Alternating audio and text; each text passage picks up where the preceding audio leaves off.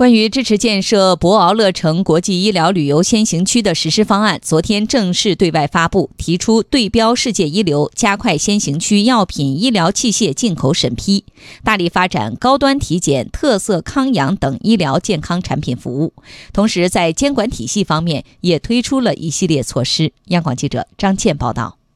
在国务院新闻办举行的新闻发布会上，国家发改委、国家卫健委、国家中医药管理局和海南省负责人介绍了实施方案有关情况。这份实施方案明确了先行区建设的总体思路，提出到2025年，先行区医疗技术、装备、药品与国际先进水平三同步；到2030年，建设成为世界一流的国际医疗旅游目的地和医疗科技创新平台。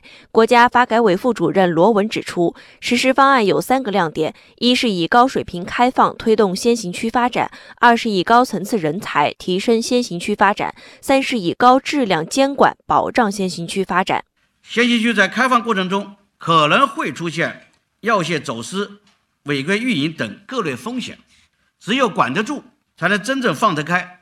为此，实施方案专门将完善医疗旅游综合监管体系作为单独一项重点任务予以强调。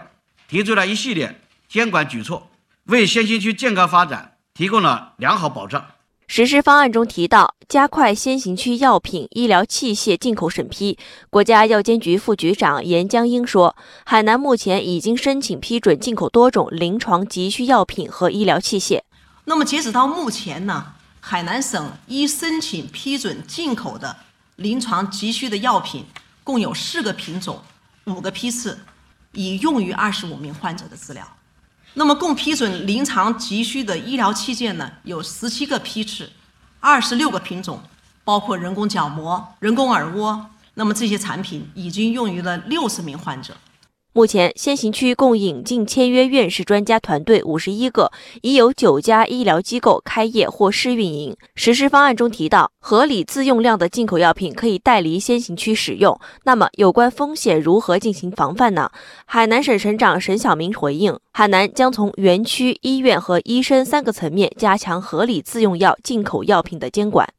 在园区政府的层面，建立二合一的医疗。和药品监管体制。第二呢，是在医院层面，我们将建立信息化系统平台，实现这一些特殊药品来源可追溯、去向可查证。